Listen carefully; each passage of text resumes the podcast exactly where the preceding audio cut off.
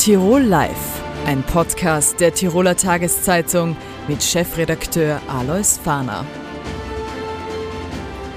Herzlich willkommen bei Tirol Live, dem Interviewformat der Tiroler Tageszeitung. Jeden Montag, Mittwoch und Freitag auf dt.com. Äh, in Tirol gibt es mehr als 45.000 Schutzbauten. Wie hat sich der heurige Winter ausgewirkt? Wie schaut es auch in Zukunft aus, wenn wir auf den Klimawandel schauen? Darüber sprechen wir mit dem Chef der Tiroler äh, Wildbach- und Lawinenverbauung, Gebhard Walter. Grüß Gott. Grüß Gott von meiner Seite, danke für die Einladung. Herr Walter, äh, wie war aus Sicht der Wildbach- und Lawinenverbauung der jetzt ablaufende Winter? Kann man da schon eine erste Bilanz ziehen? Ja, wir können eine, glaube ich, sehr erfreuliche Bilanz ziehen. Der heutige Winter war äh, für die Wildbach- und Lawinenverbauung und insbesondere für die Schutzbauten eigentlich ein guter Winter, weil äh, wir haben keine großen Schneehöhen verzeichnen müssen und wir haben auch äh, an den Schutzbauten da hier äh, aufgrund des geringen, der geringen Schneehöhe auch keine wesentlichen Schäden festgestellt. Im Wesentlichen kann man zurückblickend sagen, dass es natürlich einige Phasen gegeben hat mit etwas höherer Lawinengefahr. Die war aber eher im touristischen äh, und äh, Tourenbereich relevant, weniger für die Schutzbauten und für den Siedlungsraum und Infrastrukturanlagen. Äh, Im heurigen Jahr wird mehr Geld zur Verfügung stehen im Budget. Ich glaube, drei Prozent mehr steht zur Verfügung. Wie viel ist das und was wird man damit machen? Ja, das heutige Budget ist ungefähr bei rund 44 Millionen Euro für Gesamt-Tirol. Äh, dieses Gesamtbudget ist aufgeteilt auf die einzelnen Gebietsbauleitungen. Wir haben ja fünf große Gebietsbauleitungen in Tirol, die wir äh, hier äh, mit diesen Mitteln auch äh, bedecken werden. Es sind heuer auch wieder große Investitionen äh, in den Schutzwald äh, geplant, insbesondere im Süden des Landes, äh, vor allem im Bezirk Lienz, aber auch große Schutzbauten im Wildbachsektor und im Lawinensektor sind vorgesehen und diese Investitionen sollen im heutigen Jahr trotz der schwierigen Situation im Energiesektor und so weiter umgesetzt werden. Gibt es ganz besonders große Einzelprojekte, die Sie heuer angehen wollen? Ja, wir haben einige wirklich sehr, sehr imposante Schutzbauten vor, die wir heuer starten und umsetzen wollen. Äh, beispielsweise am Wehrbach äh, errichten wir und starten wir heuer eine große Geschieberückhalteanlage äh, direkt am äh, Schluchtausgang in Kunden. Das ist sicher ein zentrales Schutzbauwerk aus dem großen generellen Projekt des Wehrbaches.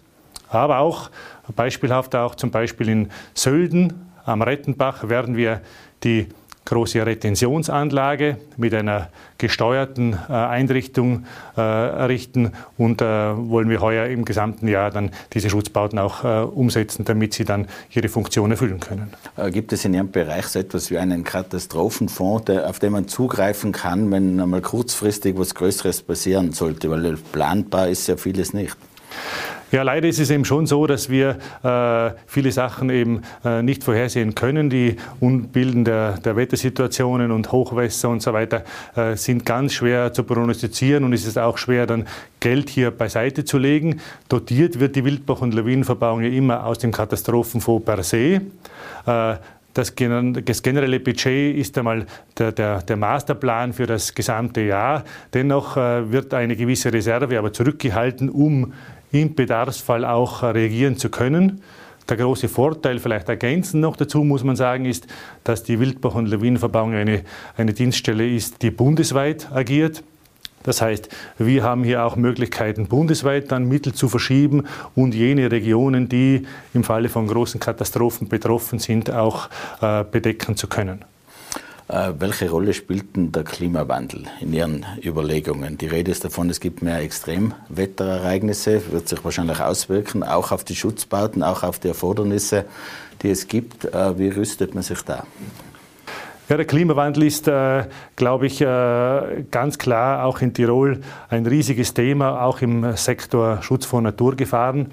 Auch die Meteorologen äh, haben ganz klare Zahlen hier, dass die Extreme einfach zunehmen, sowohl wie wir jetzt in dieser Phase sehen, sehr starke Trockenphasen und dann in weiterer Folge natürlich aber auch starke Niederschlagsphasen mit, mit höheren, mit, mit größeren Intensitäten. Wir versuchen hier äh, natürlich darauf Rücksicht zu nehmen und unsere Erfahrungen und auch Prognosen in die Zukunft hier einfließen zu lassen. Einerseits in die Gefahrenzonenplanung, das ist, glaube ich, ein sehr, sehr wichtiges und gutes Instrument. Und versuchen auch, ein wesentlicher Faktor ist, dass die Schutzbauten einfach noch überlastsicherer werden. Wir werden uns nicht vor jeglicher Gefahr schützen können. Aber zentral muss sein, dass wir die Schutzbauten so errichten, dass sie auch bei größeren Ereignissen, bei Überlastfällen also ihre Wirkung zeigen und äh, trotzdem das Möglichste verhindern. Und das ist sagen wir, der Spagat, äh, äh, den wir hier äh, vollführen müssen.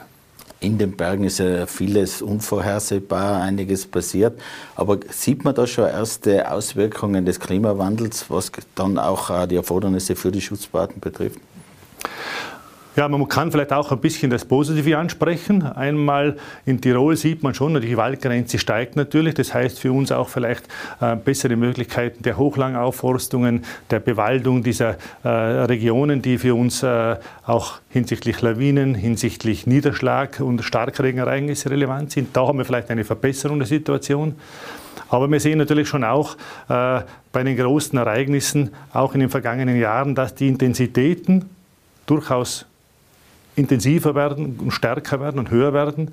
Äh, aber auch eines ist leider auch ganz klar äh, festzustellen, dass die Anzahl auch von mittleren und kleinen Ereignissen deutlich höher wird. Also wir reden von ca. 20 bis 30 Prozent Zunahmen. Äh, und das beschäftigt natürlich alle, das sowohl die Einsatzkräfte als auch natürlich äh, uns dann von der Wildbachverbauung mit den Gemeinden damit auch dann wieder reagiert wird. Wir müssen Schutzbauten wieder instand setzen, räumen, Becken müssen äh, wieder bereit sein für, für kommende Ereignisse, die vielfach auch eben dann öfter auftreten. Und das ist die große Herausforderung. Das, glaube ich, spürt auch jeder privat. Und man, man sieht es auch, dass es eben sehr stark pendelt und wir sehr große Unterschiede haben äh, in den Extremen von langen Schönwetterphasen, sehr trocken wie jetzt, und dann wieder kurze und intensive äh, Regenphasen. Dieses bekannte lange Dauerregnen, was, was sich manche wünschen, ist leider eben äh, dann sehr selten festzustellen. Ich habe es eingangs angesprochen, 45.000 Schutzbauten. Man würde sagen, das Land ist da relativ wahrscheinlich zu auch betoniert oder mit Metallvorrichtungen geschützt. Aber wie ist denn der Zustand jetzt auch der, der Schutzbauten oder ist man da irgendwann fertig? Ja, man muss vielleicht auch eines sagen, wir haben eine sehr alte Tradition natürlich in der Sicherung unseres Lebensraumes. Die Schutzbauten sind vielfach ja 100 Jahre alt und älter. Wenn man sich vorstellt, äh, es hat, äh, eine, hat wichtige Verkehrsverbindungen immer gegeben, die gesichert werden mussten, so ist auch die Entstehung auch zu sehen, natürlich auch die große Anzahl die große Mobilität, die wir haben, insbesondere auch für den touristischen Sektor, bedingt das nächste, dass wir natürlich auch Täler äh, besiedelt haben, die auch äh, mobil äh, sein müssen und die Mobilität wichtig ist. Und hier ist das Ziel eben, dass wir diese Schutzbauten eben auch zur Verfügung haben, dass die auch gewartet sind und hier auch sowohl für den Siedlungsraum einen guten Schutz bieten, als auch natürlich für den gesamten Verkehr und auch für die Infrastrukturanlagen. Demzufolge kann man schon sagen, ich glaube, wir haben einen sehr guten Stand äh, in unseren Schutzbauten. Es ist natürlich eine Aufgabe, die bleiben wird und allein diese Anzahl zu erhalten, zu adaptieren, zu verbessern und an die geänderten Bedingungen anzupassen. Wir haben ja auch mittlerweile vielleicht da und dort auch höhere Schutzziele. Ich glaube, das ist das, das Entscheidende und versuchen wir äh, auch in die Planungen mit einfließen zu lassen. Auch die Bürger mit einzubeziehen und, und Entscheidungsträger, damit so, ja, die Entwicklung auch äh, dementsprechend äh, weiter vorangeführt werden kann. Durch verschiedene Extremereignisse hat man vielleicht den Eindruck, äh, gerade auch Hochwasser, äh, die nehmen zu, auch in der Anzahl und dann vielleicht auch in dem Einzelereignis äh, in den Folgen. Äh, ist das so richtig und muss man vielleicht auch verstärkt reagieren, indem man ja, irgendwie die, die Raumordnungspläne und so weiter anpasst? Ja, die Wildbachverbauung ist ja in erster Linie für die steilen Wildbäche und Gräben zuständig. Da ist es vielleicht wieder ein bisschen anders zu sehen wie die großen Talflüsse, äh, die äh, auch statistisch etwas besser zu erfassen sind. Dort sind auch Pegel und, und äh, Messeinrichtungen vorhanden und man kann hier bessere Auswertungen auch vornehmen.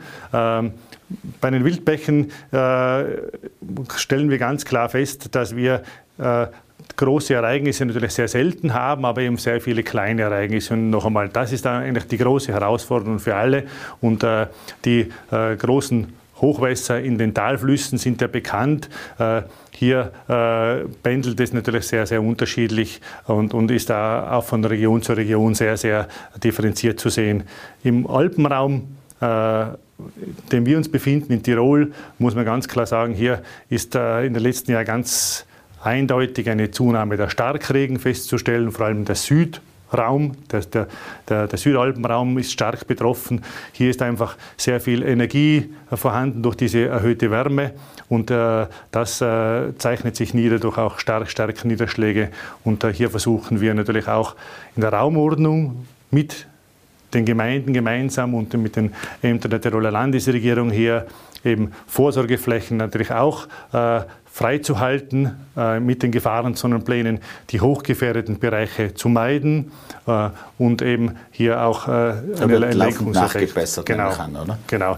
Die Gefahrenzonenpläne werden im Laufend überarbeitet, auch wenn wir große Ereignisse und, ähm, und äh, Beobachtungen in den Einzugsgebieten feststellen, werden diese Erkenntnisse eingearbeitet in die Gefahrenzonenpläne, in die Raumordnungspläne und hier auch Rechnung getragen, damit auch zukünftig hier äh, eine präventive Maßnahme, halt sozusagen die, die, Ver, die Vermeidung dieser gefährdeten Bereiche möglich scheint. Abseits der allgemeinen Pläne, wie geht es Ihnen denn immer persönlich, wenn ein, sehr viel Regen, sehr viel Schnee und so weiter angekündigt sind?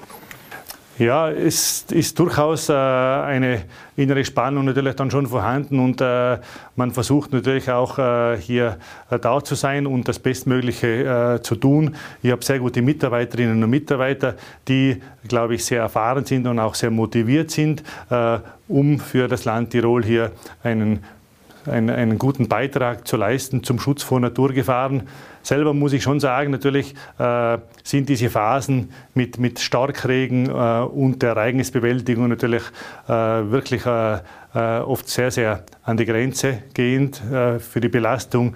Aber wie wir jetzt haben, eine, solche Phasen der, schön, der schönen Wetterzeit, nutzt man natürlich sehr gut. In unserem schönen Tirol, muss man sagen, ist es auch, gibt es sehr, sehr viele Phasen, in denen man nicht an Katastrophen und Hochwässer denken muss und, glaube ich, auch äh, die Natur genießen kann. Herr Walter, vielen Dank für das Gespräch. Dankeschön für die Einladung. Ihn vorzustellen wäre wie Eulen nach Athen zu tragen. Er war österreichischer Landwirtschaftsminister, war Präsident des Forums Alpbach und natürlich zehn Jahre Landwirtschaftskommissar in der EU. Herzlich willkommen im Studio, Franz Fischler. Ja, grüß Gott. Herr Fischler, seit über einem Monat tobt der äh, Krieg in der Ukraine. Russland hat die Ukraine den Nachbarn angegriffen. Auch Ihre persönliche Einschätzung, ist es Ihnen da gegangen wie vielen in der EU? Man war sehr überrascht. Natürlich war man ungeheuer überrascht, aber ich möchte schon betonen, äh, dass wir, glaube ich, noch nicht ganz begreifen, wie groß diese Katastrophe eigentlich ist und wie sehr uns die noch über viele Jahre begleiten wird. Es hat meiner Meinung nach am 24. Februar sozusagen eine neue Zeitrechnung begonnen. Etwas, was man äh, geglaubt hat, dass es nie mehr stattfinden würde, nämlich ein richtiger Krieg in Europa, ist auf einmal Wirklichkeit äh, geworden und wir sind also nicht ganz gering schon jetzt davon betroffen. Wie sehen Sie da auch die weitere Zukunft? Wird es alle hoffen, es ein regional doch äh, beschränkter Krieg bleiben oder ist die Gefahr, dass sich das auch noch ausweiten könnte? Naja, ich bin natürlich auch kein Prophet. Ja. Äh, die Gefahr, dass sich es ausbreiten könnte, kann man, glaube ich, nicht mit Null bezeichnen, aber ich würde sie für sehr gering halten. Ja. Ich glaube schon, äh, dass so wie die Dinge jetzt ablaufen, dieser Krieg auf die Ukraine beschränkt bleiben wird aber äh, die Frage ist natürlich erstens, es können Dinge passieren, die unvorhergesehen sind. Es können auch Fehler gemacht werden, die dann eine Katastrophe auslösen könnten. Äh, es kann aber auch äh, dazu führen, äh, vor allem äh, wenn was allerdings Gott sei Dank jetzt nicht der Fall ist. Äh, wenn der Herr Putin äh, am Anfang schon riesige Erfolge gehabt hätte und wir dabei nur zugeschaut hätten, ja, äh, dann wäre schon eine gewisse Gefahr, nicht, dass also beim Essen kommt der Appetit sozusagen, ja, dass also dann von Seiten der Russen auch überlegt worden wäre, den Krieg auszuweiten. Ukraine leistet sehr großen Widerstand, auch mit großen Opfern. Äh, der Westen wurde geeint. Europa war zwar überrascht, aber hat sich dann sehr rasch einhellig gezeigt. Äh, was kann das auch für Europa bedeuten? Ja, ich glaube, die meisten haben unterschätzt äh, die Widerstandskräfte der Ukraine und die ist jetzt natürlich noch etwas besser geworden dadurch, dass sie Waffen, Defensivwaffen äh, geliefert bekommen, auch aus der EU und das stärkt natürlich die Ukrainer und dazu kommt, dass das ist meine Meinung, äh, dass äh, ich glaube, der Herr Putin völlig falsch eingeschätzt hat, nicht nur die Kriegssituation, sondern auch, äh, der hat nicht daran geglaubt, dass es zu einem einigen Europa in dieser Frage kommt. Und er hat auch nicht bedacht, dass äh, die EU in der Lage ist, so harte äh, Maßnahmen zu ergreifen, wie das jetzt schon der Fall ist. Äh, wichtig ist hier nur, dass es dabei bleibt, dass diese Einigkeit weiter bleibt, weil wenn man da den Eindruck erweckt, diese Einigkeit könnte bröckeln, dann wäre das natürlich ein, eine Sache, die der Putin beinhart ausnutzen würde. Sind Sie überzeugt, äh, dass das vielleicht äh, in dieser Einigkeit weitergehen könnte und dass vielleicht auch der Einigungs Prozess oder die Einigkeit doch sogar glaub, gestärkt die, wird. Ich glaube, die Einigkeit ist schon da. Es gibt einen wunden Punkt sozusagen und das ist die Gasfrage und die Ölfrage. Ölfrage vielleicht sogar weniger, aber hauptsächlich die Gasfrage, weil es nun einmal einige Länder in der Europäischen Union gibt, insbesondere Deutschland, aber auch Österreich und einige andere, die massivst äh, am russischen Gas hängen, äh, die also auch nicht bedacht haben, dass es für so einen zentralen Markt wie die Gasversorgung wichtig wäre, zu diversifizieren und nicht nur auf eine Herkunft zu setzen. Aber die Russen waren natürlich die billigsten und daher logischerweise hat man dann dort gekauft. Äh, da müssen wir jetzt, glaube ich, sehr, sehr schnell Alternativen finden. Äh, etwa zum Beispiel, dass mehr Gas aus Amerika, mehr Flüssiggas importiert wird oder eben, dass also auch Möglichkeiten geschaffen werden, vorübergehend natürlich nur mit Hilfe von Tankern, weil es da keine entsprechende Pipeline gibt, äh, Gas aus Persien oder aus dem Mittleren Osten insgesamt zu importieren. Da äh, zeigt sich natürlich, dass es ein Fehler war, diese Nabucco-Leitung nicht zu bauen. Äh, finden Sie es als richtig, dass man weiterhin äh, Gas jetzt bezieht äh, oder abwartet, bis man eventuell Alternativen hat und quasi den Krieg schon auch mitfinanziert mit geschätzten einer Milliarde Euro pro Tag, die nach Russland fließen? Oder sollte man da einen radikalen Schnitt wagen, aber uns natürlich selbst massiv treffen? Ja, die Frage ist, verkraften wir einen so massiven Schritt? Ich glaube, mittelfristig ist es äh, denkbar und machbar, aber kurzfristig, äh, man darf ja nicht vergessen, da geht es ja nicht nur darum, ob die Leute heizen können, äh, sondern da geht es also vor allem um die Stromerzeugung, die ja auch in Österreich massiv auf Gas basiert und nicht, wie manche glauben, alles Wasserkraft ist. Da geht es natürlich auch um die Frage äh, vieler Industrien, zum Beispiel der Föst oder anderer Schwerindustrien, die energiereich sind, äh, um die Aluminium, um viele Industrien geht es da und äh, die können ja nicht von einem Tag auf den anderen eine neue Versorgung aufnehmen. Auf der anderen Seite, es ist so, dass die Föst eigentlich eine der ersten Stahlfirmen war, die zumindest einmal überlegt haben, wie könnte es funktionieren, äh, dass man auf Wasserstoffbasis äh, den Hochofenprozess umstellt.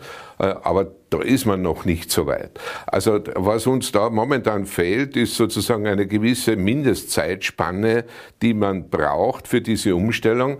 Aber umso wichtiger wäre es, dass man da jetzt damit beginnt, weil ansonsten ist man dann in einem Jahr wieder dort, wo wir jetzt stehen. War die EU oder war auch Österreich als eines doch der sehr russlandfreundlichen Länder hier zu naiv im Umgang mit Putin? Naja, ob man das jetzt gerade als Naivität sehen muss, das ist eine andere Frage. Aber auf jeden Fall haben wir also einmal sozusagen utilitaristisch gedacht. Das heißt, äh, dort, wo wir am billigsten uns versorgen können, dort beziehen wir die Dinge.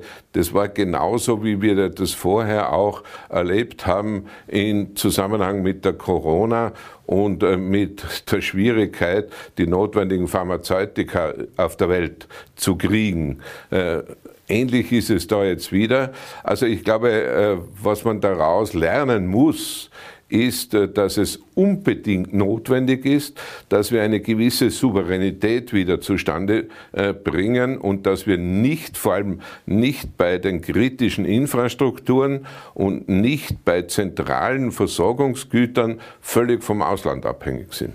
Ein anderer Punkt, wo Europa wahrscheinlich auch stärker werden muss, ist die Verteidigungsbereitschaft. Das wurde irgendwie links liegen gelassen. Deutschland rüstet um 100 Milliarden Euro auf. Auch in Österreich soll das Heeresbudget kräftig aufgestockt werden. Äh, wo sehen Sie da die Europas Zukunft? Naja, äh, das hängt natürlich, wenn man das jetzt einmal auf Österreich bezieht, äh, zunächst und dann auf Europa, äh, dann sieht man in Bezug auf Österreich, dass wir in Wirklichkeit, wenn wir ehrlich sind, die Neutralität in ihrem vollen Umfang nie ernst genommen haben. Wir haben glaubt, dass wir ein Neutralitätsgesetz haben, das genügt, da wird uns dann niemand angreifen. Das ist eine Illusion, die jetzt endgültig hoffentlich gestorben ist. Ich bin aber der Meinung, dass es jetzt völlig falsch falsch wäre, äh, sofort die Neutralität aufzugeben, wie das auch schon vorgeschlagen wurde. Aber wir müssen also tatsächlich, was wir ursprünglich 1955 gedacht haben, nämlich eine Neutralität nach Schweizer Vorbild, äh, in die Richtung müssen wir jetzt stärker gehen. Und da braucht man sich nur in der Schweiz anschauen, was die Schweiz investiert in die Verteidigung der Schweiz.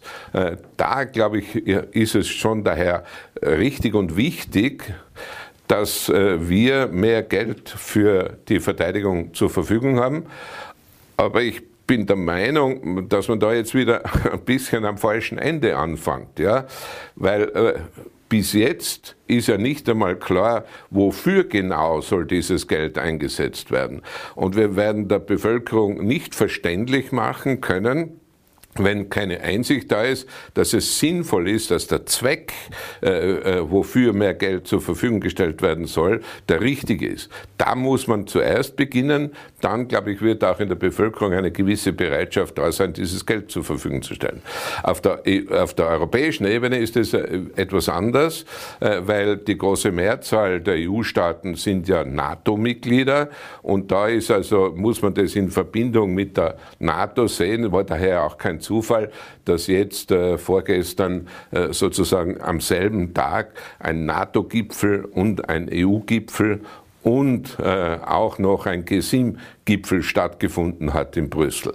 Äh, was wir, glaube ich, äh, versäumt haben auf der europäischen Ebene, ist schon äh, eine ausreichende Modernisierung das gilt übrigens nicht nur für die Europäische Union, das gilt für die NATO insgesamt. Äh, insbesondere, äh, glaube ich, was man äh, zu wenig verstanden hat oder zu wenig bedacht hat, ist, wie ein moderner Krieg geführt wird der wird ja ganz anders. Äh, manche glauben immer noch, das ist nicht viel anders, als das im Zweiten Weltkrieg war.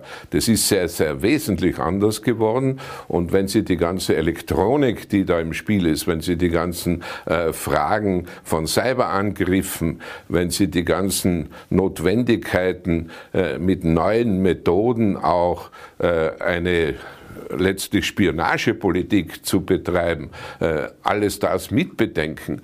Und wenn Sie mitbedenken den technischen Standard, nicht, äh, die Russen, die jetzt neuerdings diese sogenannten hyperschnellen Raketen einsetzen, also äh, dafür muss man gerüstet sein, wenn man erfolgreich sein will in der Verteidigung.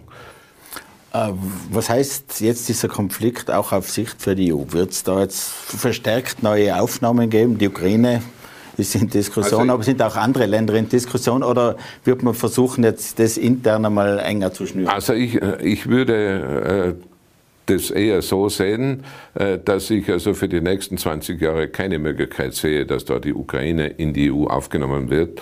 Und ich glaube, wenn man vor allem den Krieg beenden möchte, dann wird kein Weg äh, daran vorbeiführen, dass die Ukraine mal für die nächste Zeit sich für neutral erklärt. Da ist ja schon davon die Rede gewesen nach dem Vorbild Österreichs. Das wäre ja gar nicht so schlecht. Das würde für uns aber auch eine neue Aufgabenstellung bedeuten, nämlich wir müssten uns präziser überlegen, äh, wie ist das eigentlich im europäischen Kontext für Österreich, ja, weil man darf ja nicht, man muss sich daran erinnern, ja, 1994 noch hat es ja große Bedenken gegeben, die vor allem von den Russen lanciert worden sind, ob also überhaupt ein Beitritt Österreichs äh, in der EU äh, mit der Neutralität vereinbar wäre.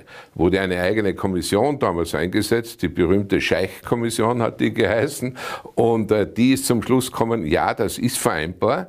Und es ist auch im Zuge der Beitrittsverhandlungen und im Zuge des Vertragsabschlusses dann dazu gekommen, dass Österreich sich verpflichtet hat, alle auch in der Sicherheitspolitik der EU äh, geplanten und äh, schon rechtlich fixierten Maßnahmen mitzutragen. Und das müssen wir aber auch dann entsprechend tun. Da müssen wir uns einbringen. Und da ist also dann aber genau die Frage jetzt im Zusammenhang mit der Aufrüstung Österreichs, wo genau sollen wir da aufrüsten? Was soll unsere Funktion sein in einem europäischen Verbund? Welche Art von Brigade stellen wir auf, die da äh, einen sinnvollen Zweck erfüllen kann? Und, und, und. Eine abschließende Frage vielleicht, wenn wir zur österreichischen Innenpolitik kommen. Äh, welche äh, Haltungsdauer geben Sie noch der türkis-grünen Regierung? Und Zusatzfrage ist, wenn der Alexander van der Bellen nicht antritt, Franz Fischler möglicher Bundespräsidentschaftskandidat? Also die letzte Frage kann ich klar verneinen. Das ist sicher nicht der Fall. Ich bin Pensionist und freue mich, wenn ich mit meinen Enkeln zu Hause spielen kann. Ja? Äh, die erste Frage, äh, wie lange die Bundesregierung haltet, haltet also ich kenne mich zwar bei Mindesthaltbarkeitsdaten in, bei den Lebensmitteln aus, äh, die Regierungen haben kein derartiges Pickerl, ja, aber ich glaube nicht, äh, dass jetzt es äh, den Regierungspartnern schon gar nicht, aber auch der Opposition nicht wahnsinnig nützt, wenn man jetzt äh, die Regierung platzen lassen würde. Daher, glaube ich, ist also die Alternativlosigkeit eigentlich die beste Garantie, dass diese Regierung noch einige Zeit hält. Ob sie bis zum Ende der Legislaturperiode hält, naja, das ist abzuwarten. Herr Fischler, vielen Dank für das Gespräch. Bitteschön. Sie hat mit 15 begonnen, eigene Lieder zu schreiben. Im Mai tritt sie für Österreich mit DJ Lumix in Turin beim Eurovision Song Contest an. Herzlich willkommen im Studio, Pia Maria. Hallo, danke. Damit wir wissen, wovon wir gleich sprechen werden, schauen wir mal rein in das Lied.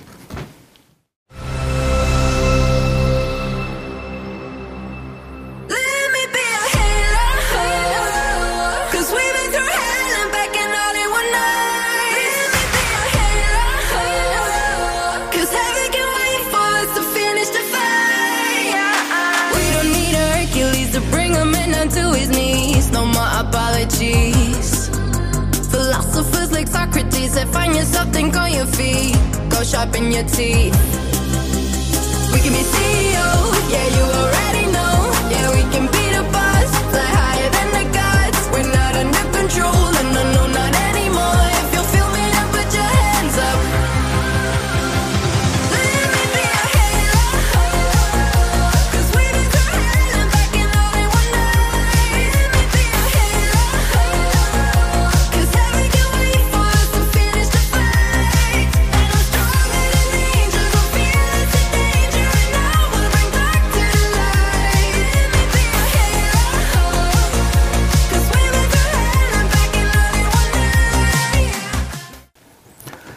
Ja, Pia Maria, ein sehr peppiger Song, den du da darbieten wirst. Du bist die jüngste Starterin, die jemals für Österreich ins Rennen gegangen ist. Äh, wie ist es derzeit? Schon aufgeregt? Ja, natürlich ist eine Aufregung dabei, kann man nicht lügen. Aber es ist ein extrem cooles Adrenalin und das ist jetzt doch ein Umschwung von meinem ganzen Leben eigentlich. Deswegen, ich bin bereit dafür und ich will mir der Herausforderung stellen. Wie ist denn es zustande gekommen? DJ Lumix, ihr zwei tretet miteinander an. Äh, das ist seit 40 Jahren das erste Mal, dass wieder ein Duo antritt beim Song Contest. Wie ist es dazu gekommen? Ähm, ich habe eben mit 15 da mein erstes Lied geschrieben gehabt und da habe ich mich dann einmal mit meinem jetzigen Manager auseinandergesetzt. Und wir haben immer probiert zusammenzuarbeiten und irgendwie was zu kreieren, aber da hat es dann nie wirklich so gepasst. Und dann, es war total spontan, hat er mich angerufen, hey Pia, ich habe jetzt was für dich, fahr ins Tonstudio, probier's aus. Hat man natürlich gesagt, es wäre für ein ESC. Aber dass das natürlich dann überhaupt so groß wird und wirklich was draus wird, hätte ich mir da ehrlich gesagt nicht gedacht, wenn ich das so sagen kann. Aber so ist es dann zustande gekommen und in Lumix habe ich eben vorher gar nicht gekannt. Wir haben uns dann in dem ganzen Prozess kennengelernt. Es sind noch äh, 50 Tage bis hin zum Finale. Du wirst dann vorher im ersten Semifinale ein paar Tage vorher antreten. Wie schauen denn die Wochen bis dahin aus? Wie sind die Vorbereitungen? Boah, wir haben jetzt ähm, relativ viele ESC-Partys vorher, also halt, wo auch nochmal aufgetreten wird und halt die verschiedenen Länder auch dazukommen und auch auftreten werden. Und da ist jetzt dann eigentlich ziemlich ausgebucht wegen allem. Es sind relativ viele Vorbereitungen nur, auch wegen dem, wie es dann auf der Bühne ausschaut. Das muss nur alles perfektioniert werden. Das ist auch schon lange in Arbeit. Aber natürlich, um das dann so gut wie möglich umsetzen zu können, braucht es einfach viel, viel Übung. Erzähl ein bisschen über deinen musikalischen Werdegang. Selbst Lieder komponiert, im Grunde eigentlich Maskenbildnerin am Tiroler Landestheater, eine sehr kreative Ader. Wie ist es dazu gekommen? Boah, Musik hat mich schon immer begleitet, begeistert. Das ist einfach meine größte Leidenschaft, weil ich ein sehr emotionaler Mensch bin, kann ich sagen. Und ich habe mir schon immer viel, viel leichter getan, das einfach in Musik umzusetzen. Ich habe auch mit zwölf schon irgendwie in der Schule Lieder vorgesungen, wo mein Herz gebrochen war. Und ich habe einfach da alles auslassen können. Und ich weiß nicht, ich, ich liebe es einfach, das dann weiterzugeben. Und vor allem, es ist doch menschlich, dass was passiert. Und deswegen erleben das andere auch. Und dann können sie mit meiner Musik das irgendwie verarbeiten oder weiterbringen. Und jetzt bei dem Lied ist es halt einfach einmal haut drauf und geh raus. Und wir haben jetzt wieder, Corona ist ein bisschen abgeschwächt. Ich meine, hoffen wir mal, es geht so weiter. Aber eben einfach, dass man was draus machen soll aus der Zeit jetzt. Sag ein bisschen was zum Lied. Worum geht es da? Was ist quasi die Message? Eben, genau das ist es eigentlich, was wir hoffentlich weitergeben können, dass die Leute jetzt einfach wieder ein bisschen Motivation kriegen durch das. Und mir haben auch schon so viele gesagt, dass sie einfach dann so mitgemacht haben beim Lied, auch wenn sie nicht so gut drauf waren oder so, sondern einfach, dass es halt zum Mitmachen war. Und das ist das, was jetzt gefehlt hat einfach die Gewohnheit war, nichts zu tun, blöd gesagt. Es, der Mensch ist ein Gewohnheitstier und das, das können wir alle. Man gewöhnt sich schnell dran, dann einfach nicht so viel machen zu müssen. Und für mich war das auch persönlich eine Umstellung, dann auf einmal wieder, okay, das normale Leben, ich war kurzzeitig überfordert, okay, passt. Aber eben, um da leichter einzukommen, hoffen wir, das einfach mit dem Lied weiterzubringen und einfach weiterzumachen. Und mir gefällt die eine Zeile in dem Lied so gut. Wir sind durch die Hölle in einer Nacht und wieder nach oben. Und wenn man nur dran glaubt, schaffen wir es alle. Äh, du hast da eine Message drin im Bild, du gehst auch deinen eigenen Weg, aber gibt es vielleicht auch musikalische Vorbilder, an denen du dich ein wenig orientierst? Boah, natürlich gibt es da so welche und ich höre ziemlich viel Billie Eilish, weil ich halt gerade, ich weiß nicht, ich höre so viel in ihrer Stimme. Es ist, es ist so eine Message hinter dem Ganzen und das, das berührt mich halt immer extrem. Und sie hat emotionale wie auch äh, aufmunternde Lieder und einfach so der Mix aus allem, einfach die Gefühle spielen zu lassen und nicht verurteilt werden dafür. Wenn wir jetzt auf Turin schauen, das ist eine Riesenhalle. Ich weiß da nicht, wie viel wirklich Zuseher zugelassen sind wegen der Corona-Regeln. Ich glaube, es hätten 15.000 Platz. Gleichzeitig in ganz Europa ist ja ein Mega-Event. Äh, geschätzte 200 Millionen Zuschauerinnen und Zuschauer sind mit dabei. Mhm. Denkt man das, wenn man auf die Bühne geht? Mal ich glaube, ich werde mich eher dem stellen, vor die Leute das zu performen. Und halt natürlich ist es wichtig, das für einen Fernseher auch machen, weil da muss man dann mit die Kamera spielen und halt, ich glaube, das wird schon ein großer Fakt sein, aber gar nicht so, dass da jetzt so viele Leute zuschauen, sondern einfach jetzt Spaß haben, jetzt kann ich das erleben, wann habe ich nochmal die Chance? Nie. Deswegen will ich da einfach mein Bestes geben und eben, das ist für mich und für den Lukas das Wichtigste, den Spaß dran nicht verlieren. Weil das wollen wir weitergeben und wenn wir selber keinen Spaß dran haben, werden die Leute null Spaß haben. Werdet ihr zu zweit auf der Bühne sein oder sind noch weitere ja, mit? Das kann ich schon sagen, wir werden zu zweit auf der Bühne sein. Wie läuft da die Zusammenarbeit mit DJ Lumix? Wie, wie, ihr habt euch ja quasi davor nicht gekannt, hast du eh gesagt. Äh, wie, wie findet man sich da?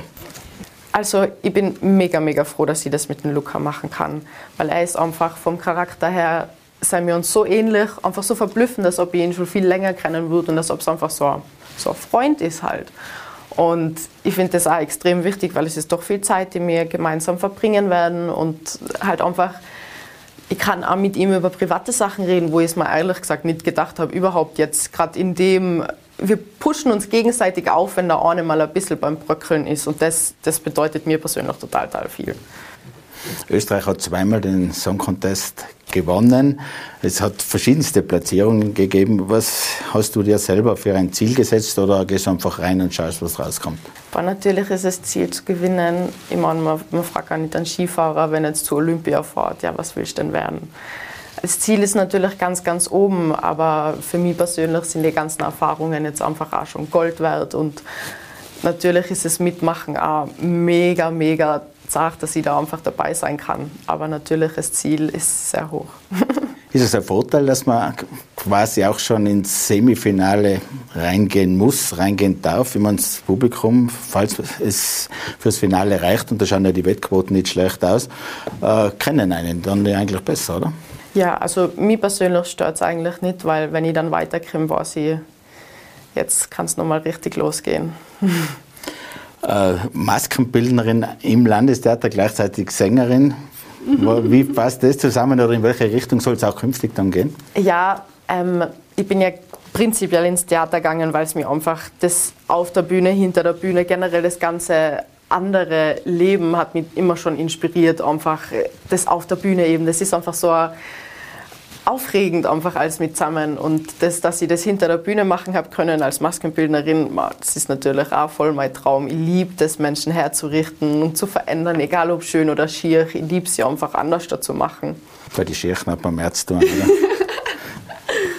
und ähm, na, auf jeden Fall wäre es mega, wenn das danach dann auf der Bühne auch weitergeht. Ich bin jetzt eher schon selber beim Liederschreiben und halt beim Produzieren auch und da wird dann auch demnächst was rauskommen, also in der Song Contest Zeit wahrscheinlich.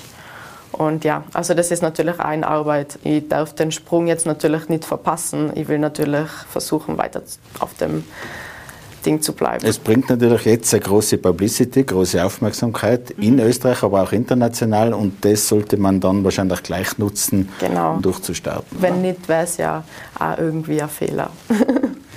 Äh, Song Contest, verbindet dich da vielleicht eine besondere Historie dabei? Ist immer schon Fan gewesen. Was ist das Besondere jetzt für dich? Also bei mir ist das immer mit der Familie so gewesen. Wir haben das immer gemeinsam geschaut und ähm, halt eigentlich so ein Kinoabend und haben uns immer alle zusammen hingesetzt und ich meine, das ist dann doch immer ein bisschen später noch gelaufen und dann war das immer voll was Besonderes, nur wach zu bleiben und also ich habe das schon immer ziemlich verfolgt und habe die immer nachgemacht auf der Bühne und so voll getan, als ob ich die wäre und jetzt ist es einfach wirklich so. Deswegen ist es nochmal Sache. Ja, es treten ja auch die Länder quasi, man tritt ja für das Land mit an. Das ist ein bisschen das Besondere, diese Punktevergabe wahrscheinlich, aber auch das Drumherum, das ja sehr bunt, sehr schrill ist. Ist das auch vielleicht ein Anreiz? Ja, natürlich. Und vor allem jetzt die Möglichkeit, die ganzen Leute kennenzulernen, das ist auch nicht so ganz normal. Allein da unten, wenn die dann von allem Land, die, hab, die kann das live zuschauen, was die von ihrem Land mitnehmen und uns zeigen wollen. Ich finde das einfach echt total cool so ein Song Contest ist natürlich ein Turbo. Derzeit läuft auch Starmania, wo mhm. auch junge Talente antreten.